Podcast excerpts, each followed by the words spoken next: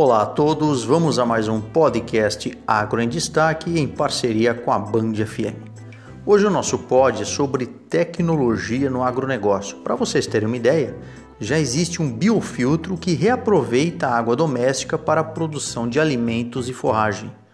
Ou seja, estudos já realizados pela Embrapa do Semiárido, lá em Pernambuco, com o plantio de palma forrageira, demonstrou que as plantas irrigadas com água de reuso alcançaram quase o dobro de produção em comparação com o uso da água do sistema de abastecimento local.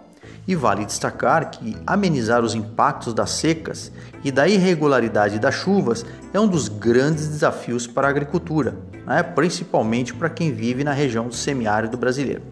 Mas se a gente for avaliar como uma importante alternativa, este sistema bioágua familiar, que é integrado, ele reaproveita a água doméstica que é gerada nas pias, chuveiros e lavanderias, chamadas de águas cinzas, para produzir então alimentos e forragens. E a pesquisadora Roseli Freire da Embrapa, ela explica que este sistema ele funciona como uma complementação hídrica, já que não é uma irrigação constante e que outras águas também podem ser utilizadas. Ou seja, mesmo sendo uma irrigação complementar, é possível observar nas plantações diferenças positivas quanto ao desenvolvimento, como folhas mais verdes, nutridas e também um maior suporte de forrageiras, uma vez que o tempo de espera entre um corte e outro é reduzido. Vale destacar ainda que nesse sistema constitui uma unidade para tratamento de água residuária doméstica, ou seja, antes de chegar às plantações, esta água ela passa por um processo de tratamento. Ou seja, primeiro ela atravessa uma caixa de gordura, depois segue para um filtro e finalmente para o tanque de reuso, onde é bombeada para uma caixa d'água e de lá para o sistema de irrigação.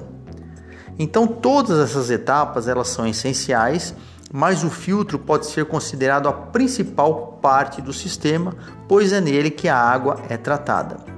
E mais interessante ainda, que cada unidade do bioágua são necessárias aproximadamente mil minhocas. Por quê? Porque elas se alimentam das raspas de madeira e do humus, absorvendo todo o segmento desnecessário, como por exemplo os produtos de limpeza.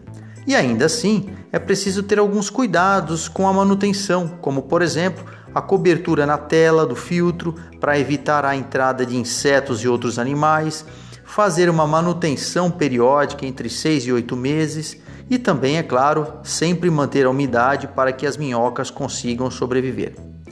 Então tá aí, né? Ciência a serviço do campo e mais uma vez, parabéns às brilhantes pesquisas, aos brilhantes estudos que a nossa Embrapa propicia. Muito obrigado a todos, acompanhem as nossas podcasts e também sigam no canal Produtor com Valor no Instagram. Um agro abraço, professor Omar Sabag, da Unesp de Ilha Solteira.